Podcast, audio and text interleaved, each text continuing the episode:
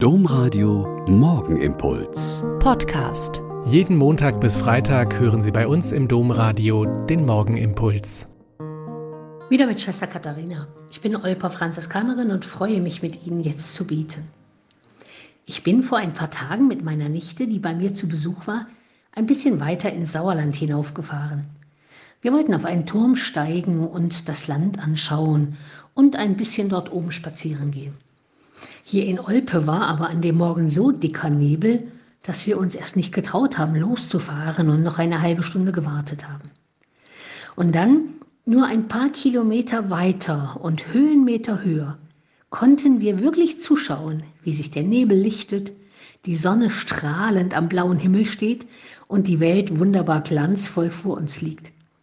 Und plötzlich hat meine Nichte gerufen, schau mal, schau mal, da ist der Nebel über dem Dorf und man kann darüber und drunter schauen. Das war wirklich beeindruckend. Für mich war das ein wunderbares Bild für all die Sachen, von denen wir oft nicht wissen, wie sie wirklich sind. Wenn man direkt unter dem Nebel ist, ist alles nur grau und dicke Suppe über einem.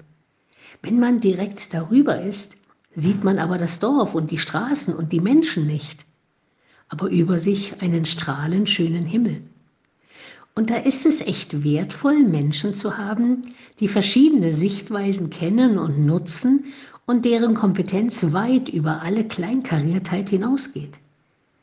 Von Albert dem Großen, dem Dominikanermönch aus dem 13. Jahrhundert, kann man so reden. Er war eigentlich alles. Gelehrter der Theologie, aber auch vieler Naturwissenschaften, Dominikaner und Bischof, Leiter der Klosterschule in Köln und noch vieles, vieles mehr. Seine Schule in Köln hatte ein solches Ansehen, dass sie Studenten aus ganz Europa angezogen hat und als Nachfolgeschule quasi kurze Zeit später die Universität zu Köln gegründet worden ist. Albert spielte in seiner Kölner Zeit auch eine herausragende Rolle in den Auseinandersetzungen zwischen Stadt und Erzbischof. In einem Schiedsprozess am 17. April 1252 und dann nochmal am 28. Juni 1258 gutachtete er zugunsten der Bürgerschaft der Stadt Köln, deren Rechte dann der damalige Erzbischof Konrad von Hochstaden auf sein Anraten hin auch anerkannt hat. Er hat also den Nebel, der über vielen Gegebenheiten seiner Zeit lag, immer wieder gelichtet und eine wissenschaftliche, christliche und menschliche Sichtweise und Herangehensweise bevorzugt, die auch heute ziemlich gut passen würde.